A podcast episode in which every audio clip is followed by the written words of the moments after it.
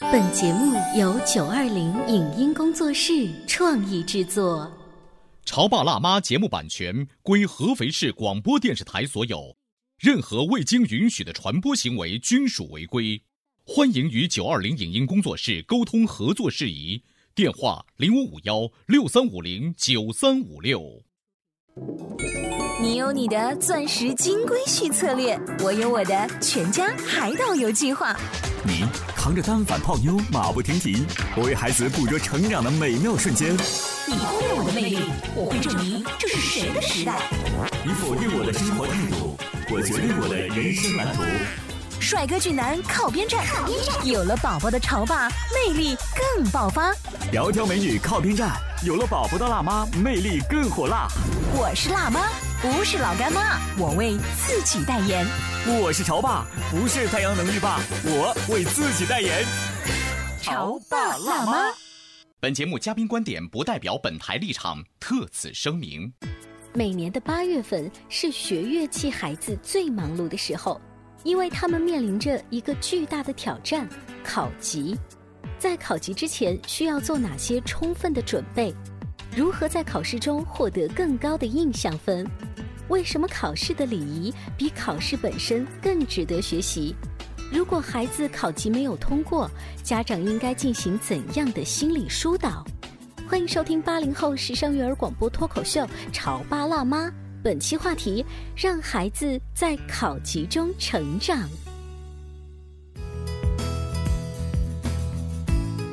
欢迎收听八零后时尚育儿广播脱口秀《潮爸辣妈》，各位好，我是灵儿。今天呢，我在直播间为大家请来了两位会弹吉他、会唱歌的音乐老师，他们是来自创音教育的黄老师和徐老师，欢迎两位。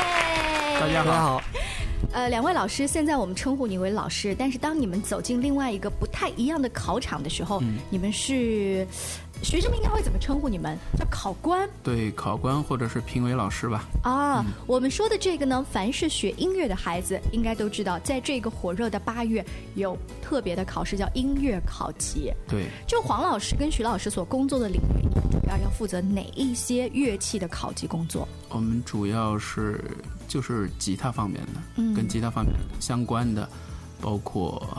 尤克里里、嗯电吉他、民谣吉他这方面的。我记得有一次我看到，呃，黄老师自己发了一条朋友圈儿，是说你的儿子要去考这个钢琴嗯的级别。对是的那天小伙子打扮得特别 帅，当时我还跟你聊天，我说是不是考钢琴的级别一定要打扮成这种范儿？啊、那个它不是考级，它是一种比赛，是一个哦钢琴大赛。嗯，这钢琴大赛的话，古典风格的嘛，那么，嗯，他可能穿的就偏正式一嗯些，那样的，打个领结啊、白衬衣啊、背带裤啊这样。嗯，所以今天我们在节目当中呢，其实也是想借由两位老师给家长们做一个音乐考级方面的普及知识，是不是从服装造型到指法，甚至有人说连跟老师打招呼、鞠躬离开的这一些，都有一些标准的动作和套路。啊、是的，因为是这样，一方面呢是有些细节可能家长也好或者孩子也好，他们可能是没想到过的或者注意不到的；另外一方面呢，很重要的就是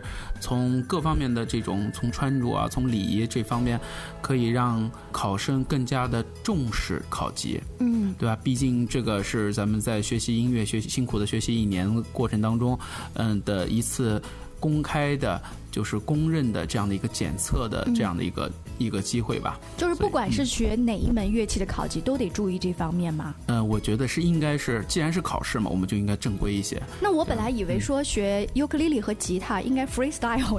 就是 应该穿着破洞牛仔裤啊 或者 T 恤，这样比较符合那个乐器本来的感对觉、啊，对啊，就是在呃古典风格的演奏里边呢，可能更加注重它的穿着更正式。但是如果是现代音乐的话，你可以呃，就像你说的那样的牛仔裤啊，或者是 T 恤，嗯这样的话更轻松随意一些。这种穿着是没问题的，是 OK 的。嗯然后呢，但是呢，是在这个里面呢，就是至少得穿戴整洁，嗯对吧？不能你穿个拖鞋就跑来考试，对吧？而且呢，到了考场的时候，要对呃老师、现场工作人员要特别的有礼貌，嗯要尊重他们，对吧？这个也是应该的，不光是你考吉他、考钢琴或者考任何东西，包括你以后成人了去面试，等等各方面都需要注意这些东嗯西。就是你们考官在除了看他的情技之外，其实会观察这些细节。对对是的，嗯，徐老师，如果现在你来就是扮演一个小朋 友，就是标准套路的，应该怎么跟那个考官打招呼会比较容易通过？其实我们在学生考级之前有一个有一定的时间的培训，啊、这个，然后让他们怎么样拿琴进考场，然后让他们怎么去鞠躬，跟老师打招呼，然后报告自己的姓名啊，然后考级的曲目，嗯，这样子的。就是真的是有一个培训的流程的。对对对。呃，所以大部分的小孩子都能够按照这样子的流程，把基本的这个呃前面几项走完。对对对是的，嗯，如果说广播前的各位觉得刚才的那些只是跟音乐没有太多关系的皮毛而已，其实可以告诉大家，呃，虽然黄老师跟徐老师是做音乐考官的，但是我们呢是做主持表演方面的，呃，这个主持人。我们在一些大赛的做评委的时候，我们也会看这个小孩子他在上台前的时候是一个什么样的，他可能在讲家乡话，然后这边还在跟爸爸妈妈发脾气，那边上台立马拿着麦克风，哎，就好像就是换了一个人。但这些其实都是在我们看在眼里的，对对。嗯，啊、就比如说这里有个小技巧啊，就是比如说，呃，有些考生呢，他会平时在家里面弹的是非常好的，因为环境很熟悉，对吧？呃，也没有人去干扰，但是到了考场里面，他难免会紧张，嗯，对吧？那么紧张了。有几个考官的眼神都集中在你身上，嗯，或者还有一些其他候考的考生会，有的考生会有，呃，在旁边会也会看着你弹的怎么样，这个时候难免会给他造成一定的心理压力，那么在这种环境下呢，如果我们刚开始，呃，向考官鞠躬介绍自己，而不是一坐下来就开始谈的话，其实会对他的心理，嗯、缓解他的心理的压力，嗯，然后也能更好的发挥。就是有个缓冲。对对对对，包括在舞台上的演出也是这样的一个小技巧。如果你一上台就开始弹，难免会出错。对于弹吉他或者音乐方面，呃，不像是体育比赛啊，你跑的比这个人快零点零一秒，那就是比他强，对吧？但是在音乐方面呢，它是整体的。嗯，那个状态以及他的精神面貌，或者说他的那种亲和度吧，嗯、对吧？然后呢，综合的在一块儿，他们如果对这个考官老师很尊重，那么老师会给他打的分数上也相对来说会略微的高一些。我们聊到这儿呢，大家就已经知道了，就是情谊水平到底高不高，嗯那都是后话。咱们先把礼仪做足了，至少印象分还不错。对对呃，对刚才老师不停的说我们要有一个打分的这个政策哈，这打分打了多少分，就算这孩子这个级已经过了呀。一般分为几种，嗯、优秀，嗯就是弹得非常非常棒，嗯，而且呢，他所选择的这个曲目的难度也是很适应这个级别的，甚至超过这个级别的，嗯那么我们会选择优秀。那么其次呢，比如说他的演奏的里面会有一些小瑕疵，嗯，对吧？这个我们可能会给他量好，嗯，只要小瑕疵不是特别的问题，不是特别的大的话，会给他量好，或者是说他的演奏的曲目的难度系数嗯没有那么高，但是完成的很好，嗯啊，对吧？那么我们也是会给他量好。嗯那么还有一种呢，就是通过，就是基本上我们老师是很有经验的，嗯那么能够虽然你谈的这里边有错误或者有错漏这些东西，但是我们能知道可能是由于紧张啊，嗯或者是环境造成的，对吧？那么我们大概是能分辨得出来他是会弹还是不会弹的。这那么是不是就是我们小时候考试说的六十分万岁啊？对 对就是对。通过了，对不对对对，那还有一部分呢，就是实在达不到这个级别的啊、比如说他要考八级，但是他弹的无论曲目的难度还是完成度都不太理想，那么就是不通过了。主要分为这四种。我真的是今天坐到直播间，我才知道原来不是只有一种讲法，就是通过了就通过了啊，再没有良和优这种不同的分级。也就是说，孩子最后拿到他一个考级的那个呃通过的证书啊或者之类，其实上面是有良或者是优秀这样的评语的，是吗？对对，是这样的，考级证书上面就会直接直接把它这个通过的这个程度给它表现出这来。有点像咱们考普通话，学播音的话，它要有一甲或者对一一甲对对对对这对也都就是能这样当播音员、主持人了，对是不对是这样不一样的哈。那据你们平时做的一个数字调查，徐老师，你所观察到的，差不多呃有百分之多少的孩子能够通过这样子的这个考试？中国的学生比例应该百分之五到百分之八左右吧，那差那不多。通过率还是很高的，对对那还是以鼓励孩子通过这个考试对进入对下一个阶段的学习为可主。能也看级别，就是总的统计应该没有统计过，但是呃低一点的级别是这样子的。黄老师跟徐老师刚才说的那一些考场上的技巧，不仅仅是因为他们自己作为吉他方面的指导老师，还有呢是这么多年来他们作为音乐考级的考官，呃，创音教育呢也是考级协会的理事，所以你们每一年的暑假都要花时间到不同的城市去做考官，一做就是一整天的时间啊。 是的，徐老师，你做考官已经有这么多年了哈，你看孩子从前几年开始这种考试，然后到现在，他们有一些什么变化吗？或者是家长给你聊天的心态有什么不一样吗？呃，孩子的考试应该是在考试的过程中更加自信，嗯，然后能够更发挥他平时练习的一个成果。就这些年呢，就是通过这个考级，就是首先来介绍一下这个考级吧。就很多的家长会问，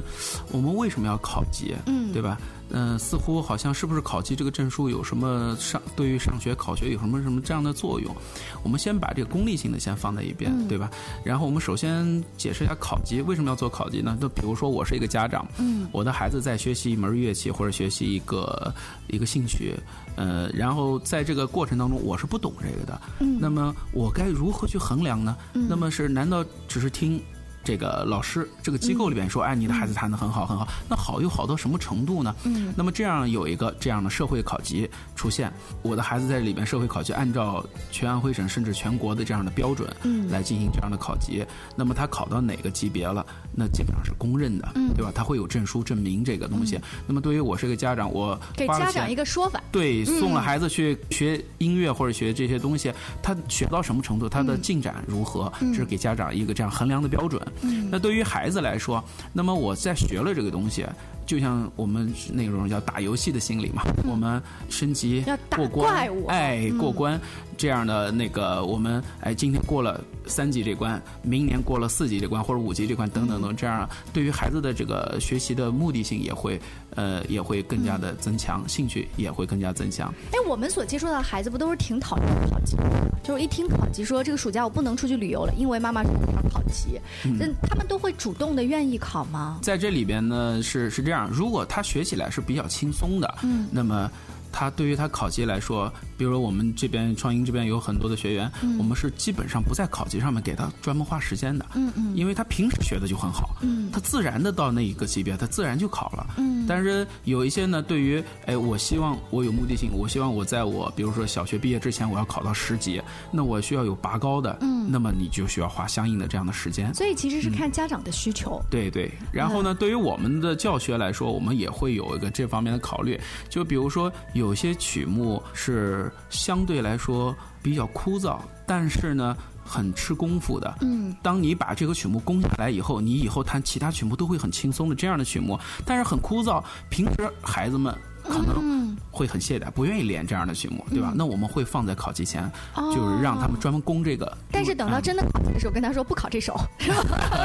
不是，既然准备了就要让他啊就考，要考嗯那尽量的让他去符合这个标准。那么这样的话，到了第二年，他们学习其他曲目的时候就不会那么费劲儿了。徐老师，我想问一下，就是刚才黄老师说的那一些啊，就是你们平时教学当中的套路，是不是？对，是的。尤其是选什么样的曲子，我以前以为是抽签的，就是抽到哪个曲子是那，我就广泛练习。后来我才知道，其实是有你可以优先自己在家练那个曲子。它是这样，那个考级呢，它有一个这样的标准，比如你到达几级的这个范畴，尤其是现代音乐，它不像古典、钢琴，对吧？你比如说《梦中婚礼》，或者是或者是巴赫什么什么，呃，贝多芬什么什么曲子，它是这个级别的，那你就考这首曲子就行了。嗯。但是现代音乐，因为流行音乐嘛，你知道的，每一年的流行的这个都不太一样，对吧？但是它会要求，比如到了几级，它只考你什么、什么样的技术技巧，对吧？然后到了六级以上，它考的是你演奏曲，就不要你弹唱，一定是演奏曲。你是指弹也行，你是电吉他独奏也行，但是呢，必须是演奏曲，因为演奏曲里面要包含多少多少技巧在这里面。到了八级，到了十级，你需要到达什么什么样的演奏曲的级别，等等等等，哎、这些东西它是有标准的。啊，所以其实基本上就是 follow 你的指导老师就好了。我作为家长听着是一头雾水。 在广播前的各位，如果你们家的孩子也是在学音乐，不管是钢琴啊、小提琴或者是吉他、尤克里里方面的时候，你有多少了解音乐的这个呃自己的音乐素养？你会怎么跟老师沟通呢？带着这些问题，今天要请教的是创音教育的黄老师跟徐老师，稍微休息一下，待会儿接着聊。您正在收听到的是故事广播《潮爸辣妈》。 《潮爸辣妈》播出时间：FM 九八点八，合肥故事广播，周一至周五每天十四点首播，二十一点重播。网络收听，请下载荔枝 FM、蜻蜓 FM、阿基米德、喜马拉雅、中国广播以及苹果 Podcasts，搜索“潮爸辣妈”订阅收听。微信公众号请搜索“潮爸辣妈俱乐部”，参与节目互动哦。潮爸到，辣妈到，准爸到，育儿专家，请。中国内地首档八零后时尚育儿广播脱口秀，陪你一起吐槽养育熊孩子的酸甜苦辣，陪你一起追忆自己曾经的小世界。潮爸辣妈，本节目嘉宾观点不代表本台立场，特此声明。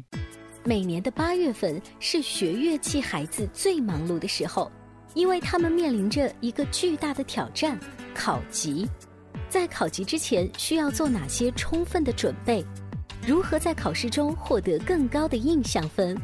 为什么考试的礼仪比考试本身更值得学习？如果孩子考级没有通过，家长应该进行怎样的心理疏导？欢迎收听八零后时尚育儿广播脱口秀《潮爸辣妈》，本期话题：让孩子在考级中成长。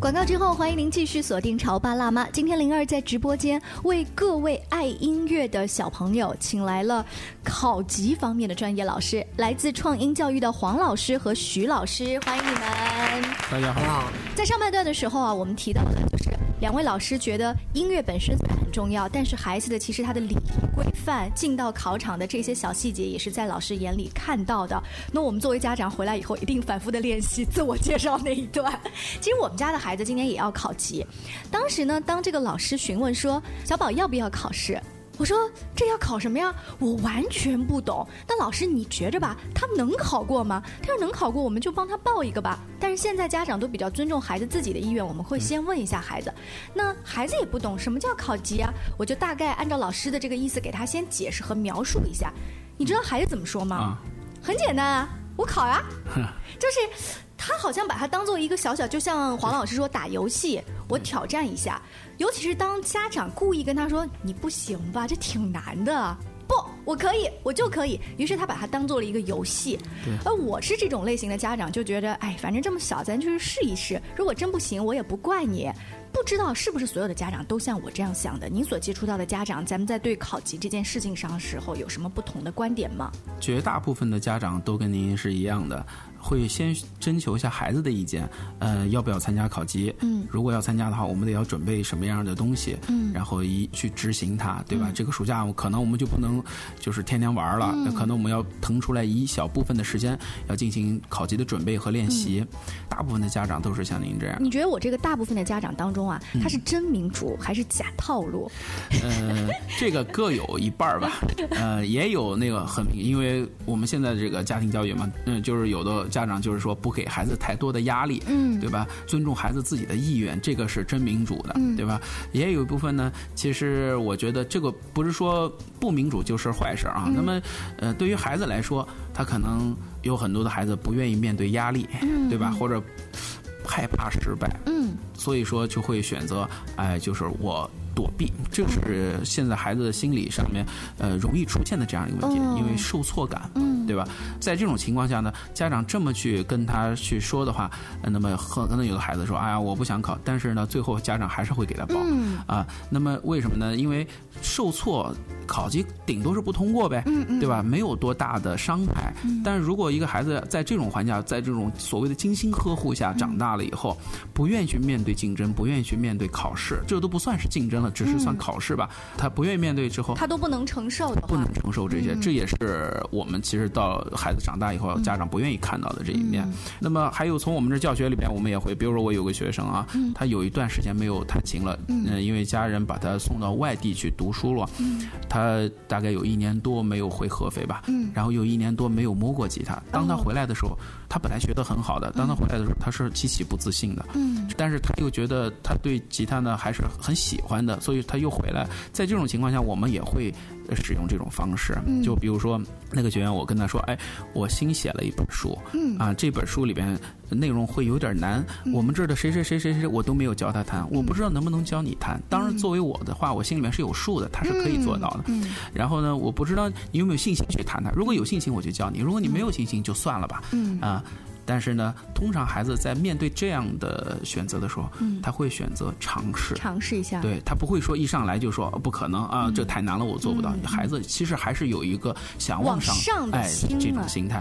当那本书设计的比较合理，他很快的上手的话，他的自信心就随之而来回来了。嗯所以考黄试老也师是的这意样思是，呃，就是有一部分的家长是绝对的民主，遵循小孩的意愿；还有一嗯对部分是先询问了，但是知道小孩会拒绝，可是还会各种利诱和套路，对以对对鼓励他自信心的这种建立。对这是一种类型的家长，还有一种什么样的类型？会不会就是特别在意老师布置每一天的工作，像当做班主任，老师布置作业都记下来，然后回去督促这样子？对，这个也会有，因为呃，我们那边也有很多的学生家长呢，他本身就是老师，甚至是班主任，哦，所以说他但不们是音乐方面的，哎，不是音乐，是在学校里面的，所以说他们对于这种教学和教学方式都是比较在意的。哦呃，然后他们对于老师布置这样的作业都是非常的认真，非常的那个重视，让孩子去执行。那当然了，这样的孩子学起来就会更加的轻松一些。嗯因为害怕的不是害怕那个家长经常说的我的孩子是不是音乐这块料啊，嗯他有没有音乐天赋啊等等啊，害怕的不是他没有音乐天赋，害怕的是家长只是把他往这儿一丢，嗯甚至在家里面都平时家里面都不放音乐的，嗯从来不给孩子听音乐的，嗯让他期望他能在这个事情上面成为一个音乐天才，嗯那这是很难的一件事情。嗯所以说，关注倒并不是说要天家长学会了去教孩子，而是说去关注他练琴，嗯对吧？我们这边的教学的话，刚开始都会有这种，哎，你可以跟孩子一块儿学，嗯但是呢，不是让你是学会了回去教他，而是你跟他一起学的时候呢，给他营造成一种在家里边的那个学习氛围，嗯，对这吧？样也跟孩子有一个共同的语言。对对对，嗯沟通的这样的语言，是啊，你往后学的话，孩子学的比你快多了，嗯是的完是的全跟不上孩子的节奏呀。对对对，因为孩子永远接受他的内心世界比较简单，嗯对吧？那么我们可能工作压力，还有家庭琐碎事务，还有老人啊，或者等等这些会分我们的心。那么孩子他正好处在学习的年龄，所以刚开始他可能不如你快，但是慢慢的话，你会觉得他们速度提高得太快了，太快了。嗯，这也是我们家长愿意看到的事 情。啊如果跟我们是的学的一样慢的 话，这个性价比实在是太不是的高是了的。嗯今天我们在节目当中请教呢创英教育的黄老师跟徐老师，就是想聊一聊在暑假的时候的一些音乐考级，尤其是他们擅长的吉他考级。徐老师在节目的尾声再给我们来介绍一下考试当天我们要注意的一些事项好了。前面我们提过一些呃礼仪的事情，这个我们就现在就不说了。在考试的时候，它是有分场次的，嗯第一场、第二场按照它的级别来的，它是有时间的一个范围，但是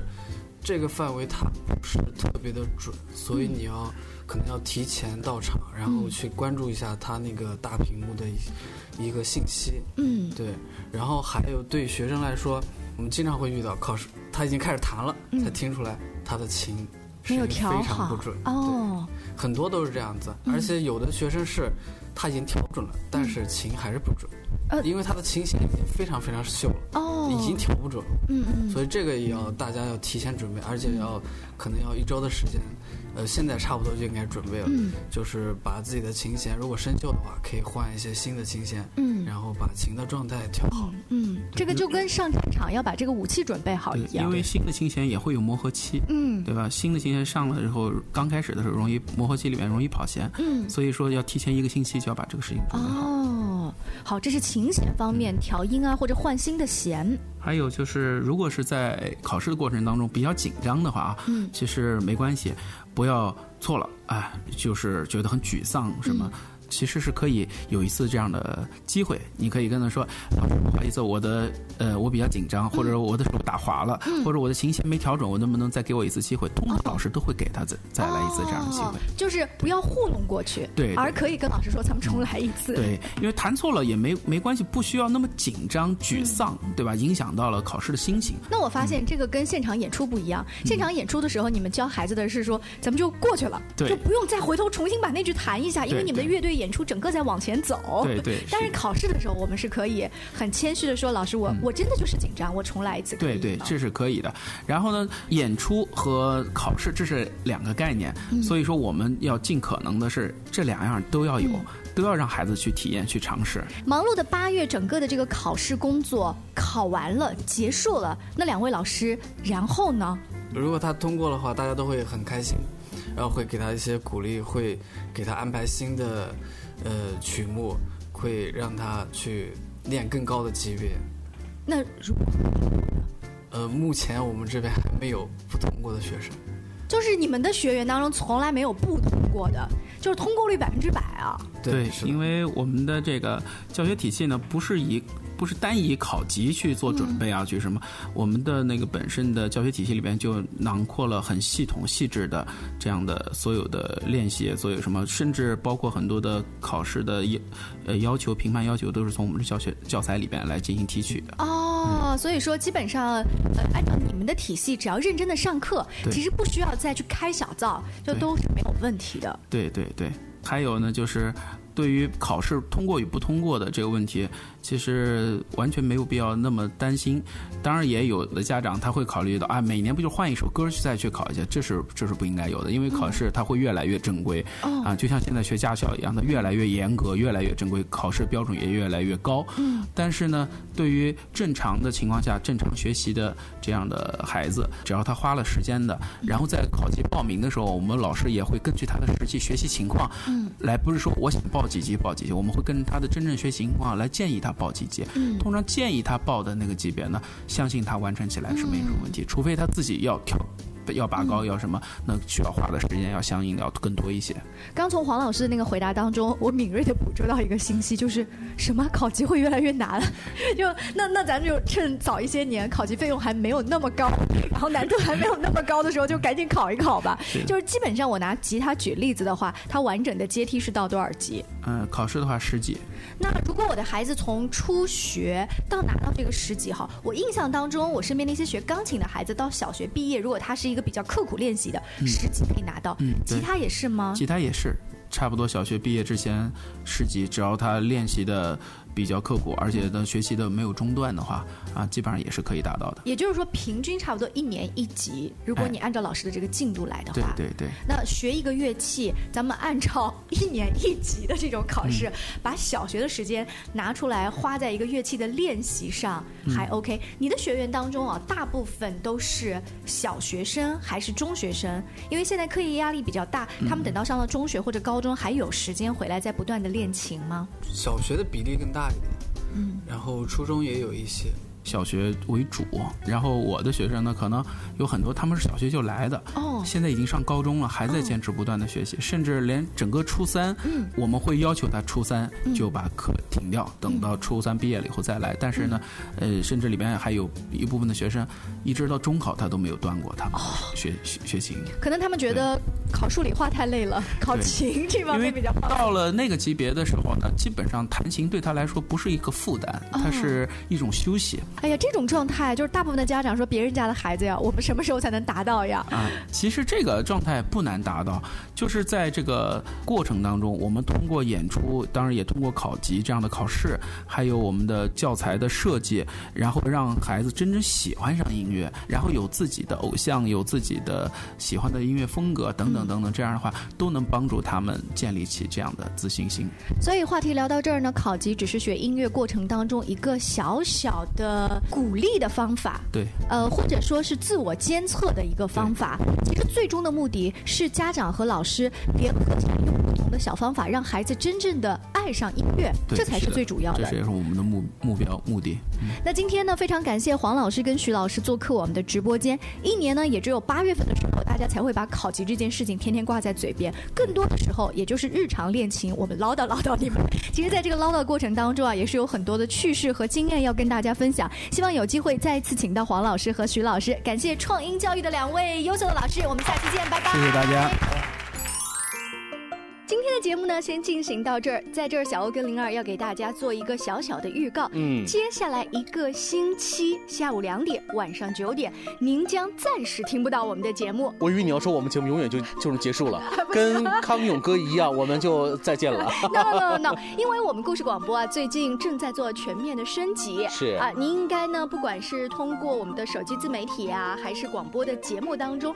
略有耳闻。对我们潮爸辣妈节目呢，在这个期间呢，也要进行一次重大的升级和盘存，盘存我们过去的点点滴滴精彩的部分，我们要升级经典，把那些各位听众还想要的、还想要吐槽的部分，我们将在升级之后重新推出。是的，所以接下来这一个星期呢，您将听到的是一些我们故事广播的成品节目，还有呢精选的一些音乐歌曲。那除了我们的内容升级之外呢，我觉得我们的衣服也有改变，就是我的包装嘛。对对对，到下个星期一的时候，大家会有全新耳目一新的感哎觉。，下周一两点钟开始，你千万不要被 喝着，